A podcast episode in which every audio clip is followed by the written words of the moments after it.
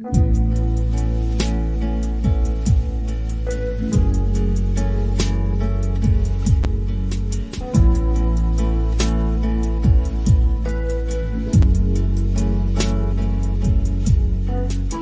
hacer cuando el hogar no es la morada?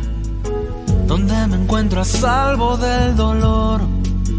¿Qué hacer cuando no sé dónde esconderme? Y el tiempo nunca juega a mi favor. ¿Qué hacer cuando el amor golpea y deja marca? ¿Qué hacer cuando no puedo separarme de aquello que me hiere y me hace mal? ¿Qué hacer cuando me acosa y me persigue? Y tengo miedo de la oscuridad. ¿Qué hacer cuando el amor ya no es amor ni es nada? Y cada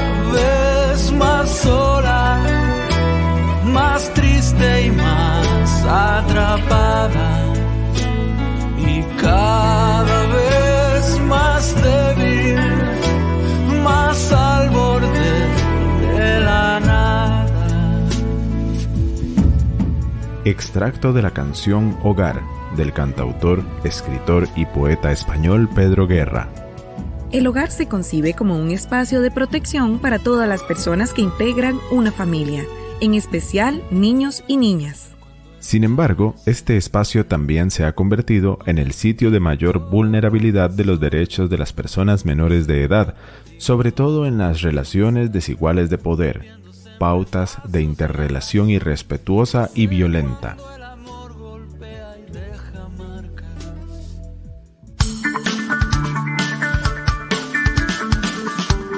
Onda UNED.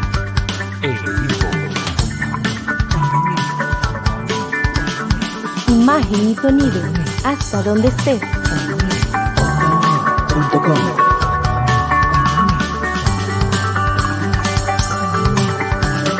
Un espacio de la Escuela de Ciencias Sociales y Humanidades de la UNED.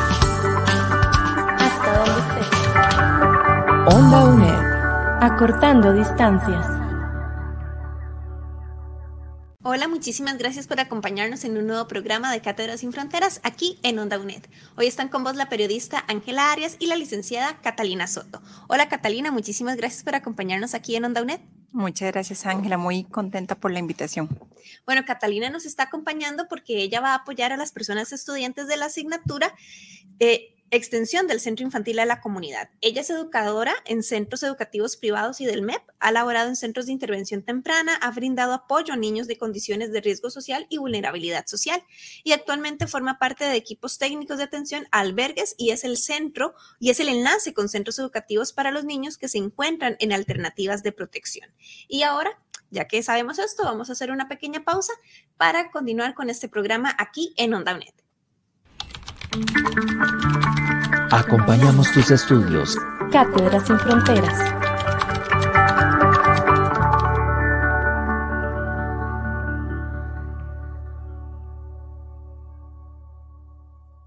Muchísimas gracias por seguir aquí en sintonía de Cátedras sin Fronteras, un programa de Onda UNED.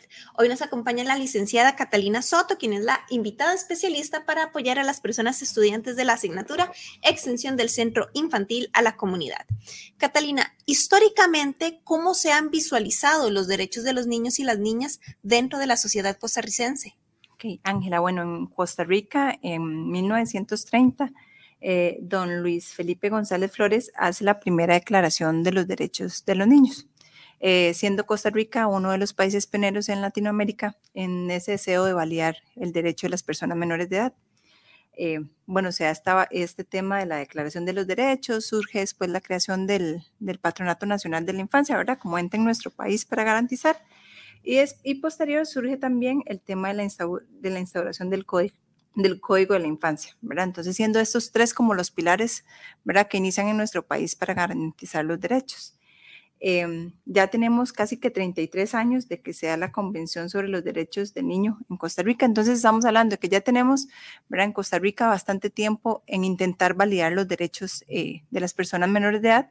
Sin embargo, sabemos que esto es un proceso, ¿verdad? Que no acaba, ¿verdad? Sino que es algo constante y que se debe continuar trabajando todavía, ¿verdad? Por mucho tiempo.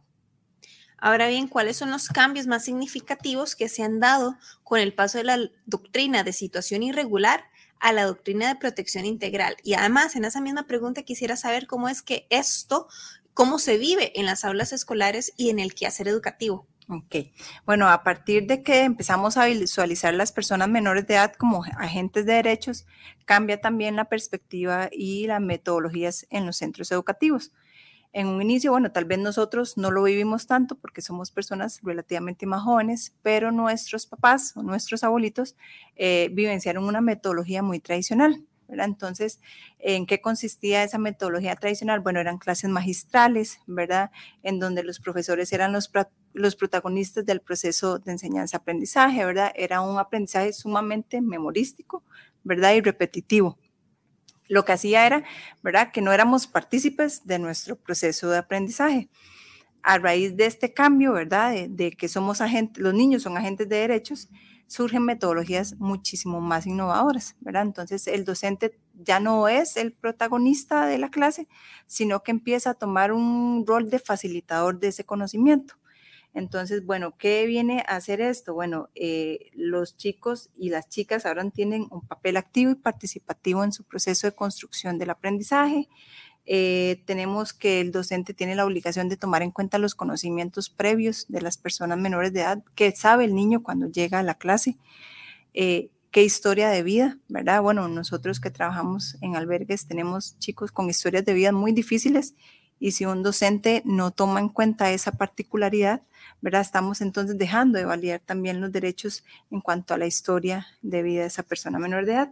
Entonces, eh, conocer el entorno, ¿verdad? La comunidad en la que se desenvuelve son pautas claves, ¿verdad? Que como docentes nosotros tenemos que tomar en cuenta cuando queremos un aula o un espacio de clase inclusivo y en igualdad de condiciones para todos. Los centros infantiles y centros educativos se consideran espacios de protección y además validan en nuestro país el derecho a la educación que está establecida en la Constitución Política como de acceso eh, obligatorio, gratuito y costeado por el Estado. Ahora bien, ¿eso es una realidad que viven los niños y las niñas de Costa Rica? Bueno, es bueno, realmente muy complejo porque no podemos estandarizar o decir que todos los centros cumplen, ¿verdad? Con, con, la totalidad, porque, bueno, realmente a nivel del Ministerio de Educación Pública tiene la obligación de validar un derecho a la educación o de brindar un cupo de matrícula.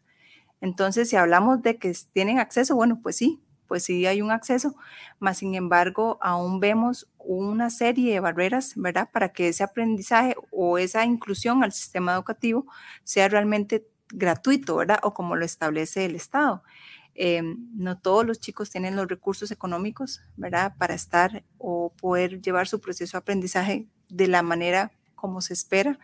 Em, no todos los chicos tienen recursos a la parte tecnológica, eh, no todo, todos los padres de familia pueden pagar ¿verdad? una cuota, ¿verdad? La famosa cuota voluntaria de matrícula, ¿verdad? Aún dista, ¿verdad? Distamos mucho todavía de que ese proceso de enseñanza-aprendizaje sea tan gratuito y obligatorio como se establece. Bueno, cuando vos llegas a una clase eh, y pedís unos libros de texto, ¿qué herramientas tiene el padre de familia para poder pagar esos libros de textos si hay otras prioridades en esa casa? ¿ok? ¿Qué herramientas ofrece el Ministerio de, Educación Pública o otras entidades para que ese chico de escasos recursos realmente tenga las herramientas para su aprendizaje? Entonces, eh, es, es, un poco complicado darte como una respuesta de sí o no. Eh, sin embargo, creo que se han hecho esfuerzos, ¿verdad?, para validar el tema de que de igualdad de, de, condiciones. Sin embargo, aún estamos, ¿verdad?, muy lejos y muchos chicos están muy lejos de esa realidad todavía. Y tal vez como ejemplos de estos esfuerzos que se han hecho para apoyar en este acceso obligatorio a la educación. Ok, bueno, actualmente los docentes eh, tienen mayor apertura ¿verdad? A, las necesidades de nuestras personas menores de edad, ¿verdad? Hay mayor comunicación, ¿verdad? O mayor acercamiento, por lo menos en lo que se ha podido observar en, en ese tiempo, eh, al interés, ¿verdad? De que el chico realmente cuente con las herramientas, ¿verdad? O ofrecer por lo menos eh, ciertos recursos dentro del entorno de aula a los cuales puedan, digamos, acceder. Em, sin embargo, ¿verdad? Como, como te digo, aún dista mucho de esa realidad de que sea realmente igual para todos. Bueno, vamos ahorita a hacer una pequeña pausa y ya regresamos aquí en Cátedra Sin Fronteras. ¿Sabías que?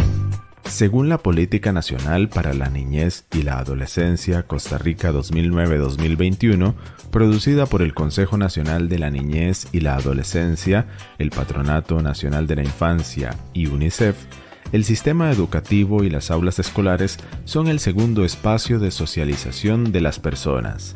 Esta política plantea que el esfuerzo social debe enfocarse en brindar cobertura educativa a la totalidad de la población menor de 18 años y que ésta debe contenerse en las aulas. Además, se debe favorecer la accesibilidad y disponibilidad de la educación a estas personas hasta que estén capacitadas y habilitadas para el desempeño adecuado de una profesión y oficio. Apoyando a mi gente, educando a Costa Rica, rescatando tradiciones Radio Nacional.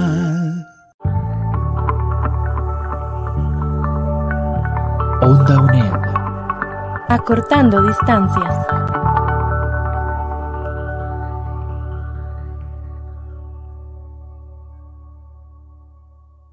Muchísimas gracias por seguir en sintonía de Cátedras Sin Fronteras, un programa de Onda UNED. Hoy nos acompaña la licenciada Catalina Soto, quien es la invitada especial de ese programa dedicado a las personas estudiantes de la asignatura Extensión del Centro Infantil a la Comunidad.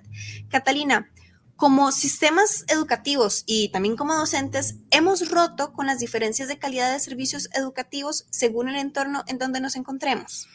Bueno, Ángela, ah, todavía continúa una brecha, ¿verdad? Bastante amplia en cuanto a igualdad de servicios, ¿ok? Usualmente eh, los chicos de escuelas públicas pues tienen, ¿verdad? Cierta gama de servicios a los cuales pueden acceder según sus necesidades de aprendizaje, ¿verdad? O a nivel de lenguaje.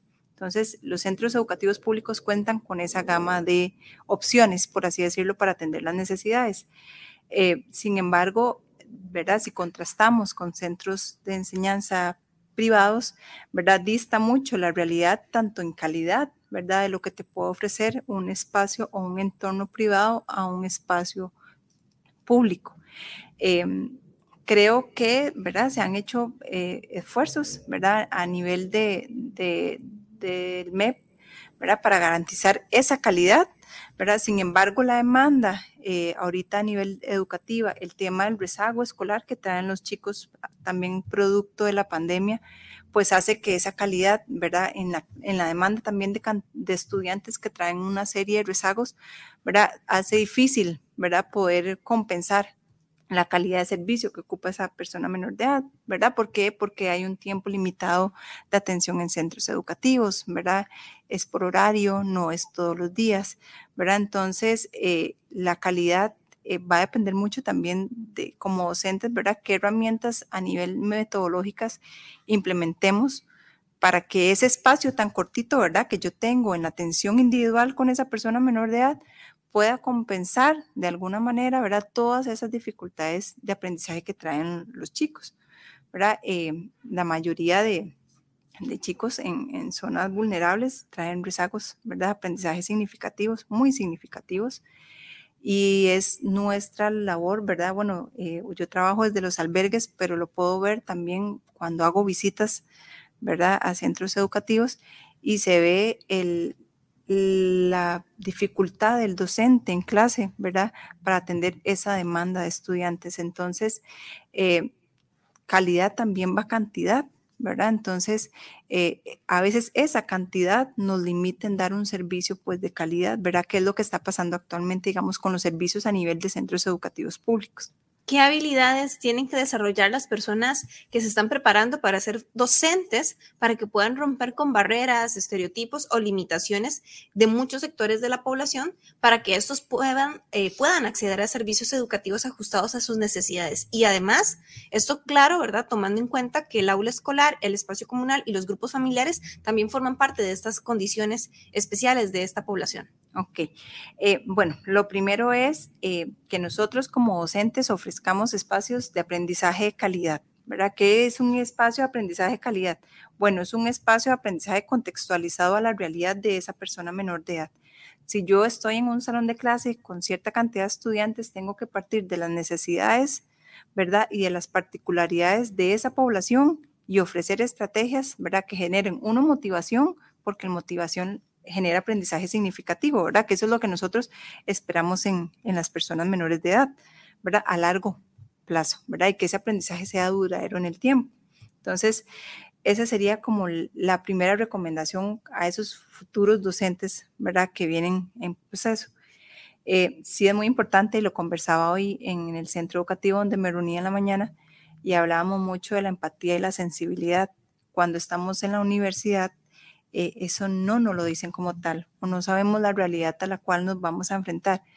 Y si como docentes no tenemos esa empatía, ¿verdad? Vamos a perder un montón eh, de, herramientas y información que podemos lograr obtener de las personas menores de edad, ¿verdad? Para ofrecer estrategias, ¿verdad? Que sean eh, realmente significativas. Em, partir de las habilidades, todas las personas menores de edad tienen habilidades, tienen competencias, tienen una historia de vida diferente. Eh, y es importante que podamos, ¿verdad? Ser minuciosos como en ese proceso involucrarlos en su, en su proceso de aprendizaje, ¿verdad? Porque al final nosotros simplemente somos mediadores en ese proceso y no somos los protagonistas de, ¿verdad? De, del aprendizaje de nuestros estudiantes. Eh, a nivel comunal es esencial indagar, entrevistar, ¿verdad? Eh, eh, conversar con los padres de familia, con el entorno comunal, ¿verdad? ¿Qué recursos tiene la comunidad que a mí me puedan servir ¿verdad? Para formarlos parte del proceso de aprendizaje de los, de los chicos y las chicas. A veces cuando abrimos un libro de texto vienen ejemplos muy aislados, ¿verdad? Y no es el mismo ejemplo para un chico que vive en una zona que no es de riesgo, por ejemplo, a otro chico que se vive en una zona de riesgo. Es poco significativo ese ejemplo. Entonces, si yo parto del contexto comunal, ¿verdad? Para la propuesta, yo creo que va a ser mucho más eficaz, ¿verdad? Para los chicos en, en el espacio educativo.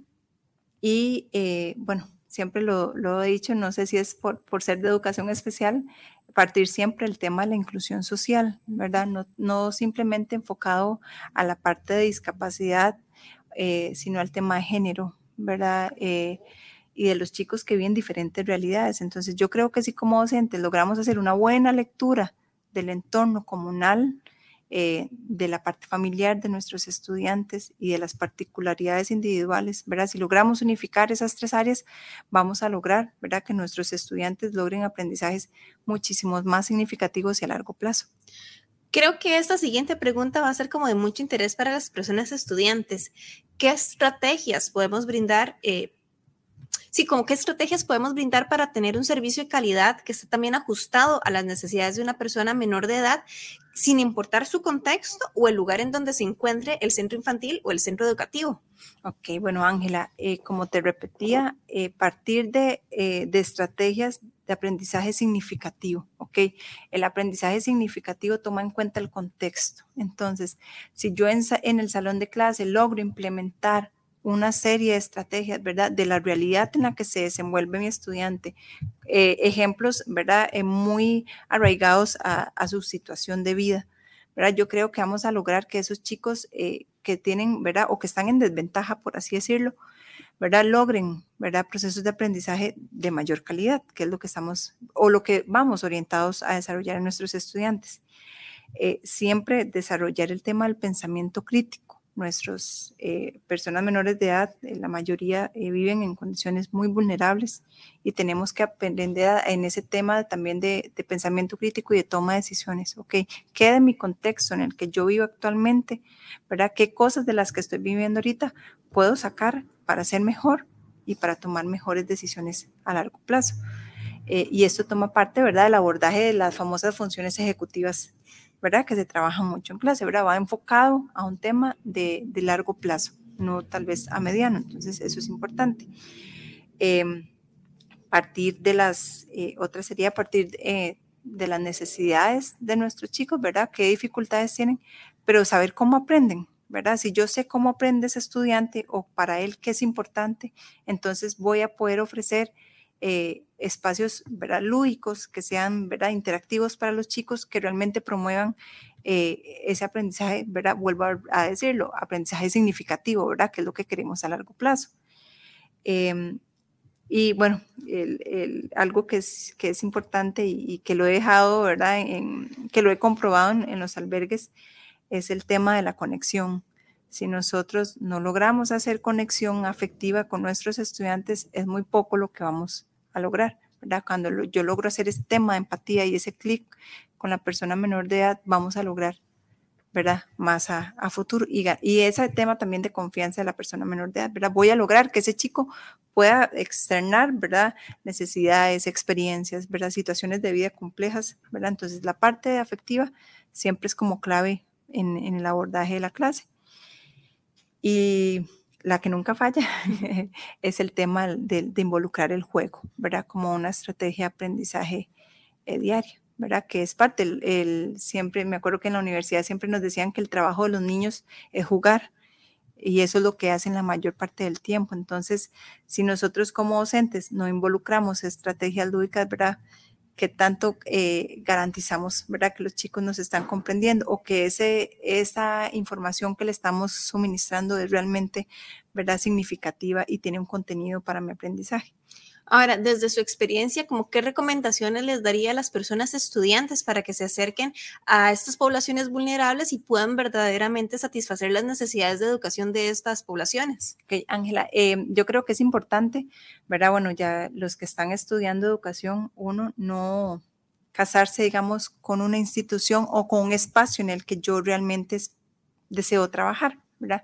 Porque siempre nos enfocamos en que quiero trabajar en un aula, por ejemplo quiero trabajar en esta escuela, ¿verdad? Hay una serie de espacios diferentes, que ahora lo decías eh, al inicio, ¿verdad? Hay una serie de espacios diferentes para trabajar en educación que son realmente significativos y que como docentes, ¿verdad? Podemos hacer eh, una diferencia. Entonces, creo que también eh, esa apertura a buscar espacios nuevos, ¿verdad? Que el aprendizaje no es solamente en cuatro paredes, ¿verdad? Sino que hay eh, eh, diferentes espacios en los que los chicos puedan aprender, creo que también es como clave en el proceso.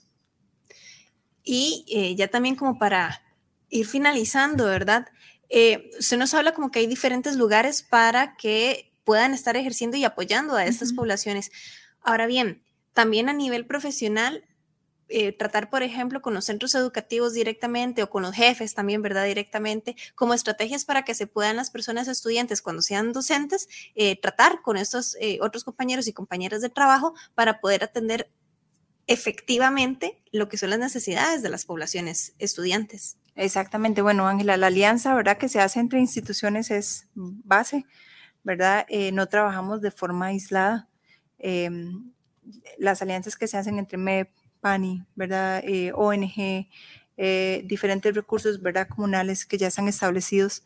Eh, es clave, ¿verdad? Como para que los estudiantes, ¿verdad? Ahorita que están, los muchachos que están en este proceso, puedan desenvolverse en, diferentes espacios fuera a, las aulas, ¿verdad? O a los espacios como ya más estructurados. Entonces, poder tener esa oportunidad y esa apertura, ¿verdad? De conocer diferentes espacios en los que ellos pueden, ¿verdad? Realizar prácticas profesionales. Eh, no sé, ¿verdad? Yo siempre hago la invitación, en los albergues son bien recibidos porque hay mucha necesidad, por ejemplo, eh, pero sé que también en los centros de intervención temprana, que también tiene el PAN y en comunidades de riesgo, también esa población, ¿verdad? Estudiantil que, que puede ir y aprender, ¿verdad? De otro espacio externo o diferente a lo que son las aulas MEP, ¿verdad? Va a ser muy enriquecedor y creo que se van a llevar una experiencia muy gratificante, ¿verdad? De lo que es trabajar realmente con población vulnerable. Bueno, y ahora que usted lo estaba mencionando, ¿verdad? Lo de las prácticas y demás, como un volado para las personas estudiantes que podrían estar considerando verdaderamente realizar prácticas, en el caso que usted tiene esta experiencia con los albergues, digamos, o con cualquier otra institución, si usted tuviese esta experiencia, ¿cómo pueden las personas estudiantes iniciar ese contacto para poder entonces tener esta experiencia? Bueno, ahorita actualmente, ¿verdad? Por el, en el momento de la pandemia eh, hubo un poco de, ¿verdad? Limitación como en esa parte, ¿verdad? Por el, por el tema de la parte de, de, salud. Sin embargo, eh, ahorita, bueno, em, dirigirse directamente, ¿verdad? Como a la institución en la que quieren realizar, por ejemplo, esa práctica profesional, explorar realmente qué se trata, porque a veces pasa que llegan con expectativas muy diferentes, ¿verdad? Entonces llegan con, con, ¿verdad? con cosas muy estructuradas, muy organizadas de lo que esperan hacer y realmente se dan cuenta eh, que es una labor completamente diferente. Entonces, y también exploran otras habilidades. Entonces, sí dirigirse, bueno, si es una ONG, ¿verdad? Buscar, empaparse ese espacio o de qué consiste trabajar en un albergue. Eh, entonces, acercarse, ¿verdad? Preguntar. Yo creo que, que, todos estamos como en la apertura y en la misma interés de, de ayudar a las personas menores de edad. Entonces, eh, yo creo que esa sería como la, la recomendación. Busquen la, la organización, infórmense y, y, y hagan los, los enlaces. Catalina, muchísimas gracias por habernos acompañado en este espacio. Muchísimas gracias a ustedes por la invitación. Y ahora, para ir finalizando, vamos a hacer una pausa y ya casi regresamos aquí en Cátedras sin Fronteras. El derecho a la educación es parte fundamental de los derechos de los niños y las niñas, además que se le consagra así en los instrumentos jurídicos nacionales e internacionales, la educación permite que las personas alcancemos movilidad social y económica. Como personas educadoras tenemos una gran responsabilidad en la validación, restitución y respeto de este derecho hacia los niños y las niñas. Esta responsabilidad va más allá del desarrollo de una lección en las aulas escolares, pues implica considerar las características y condiciones del estudiantado, Además, también nos convoca a desarrollar mejores habilidades, competencias y destrezas para que, pese a condiciones de desigualdad y vulnerabilidad, generemos espacios inclusivos, democráticos y equitativos para los niños y niñas. Esperamos que este programa sea de utilidad para tus estudios. Te recordamos que podés escuchar y descargar este programa en el sitio web ondauned.com en donde encontrarás más material para este y otros cursos. Puedes buscarnos también en redes sociales. En Instagram y Facebook nos encontrás como Onda UNED.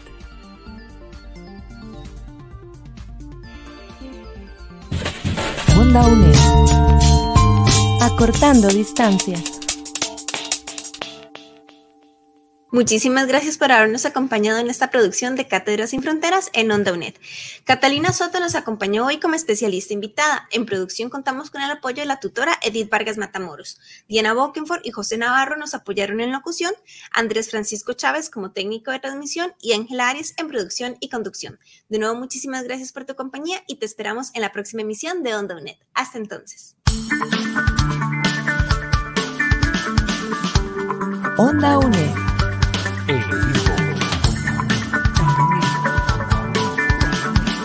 Imagen y sonido, hasta donde estés.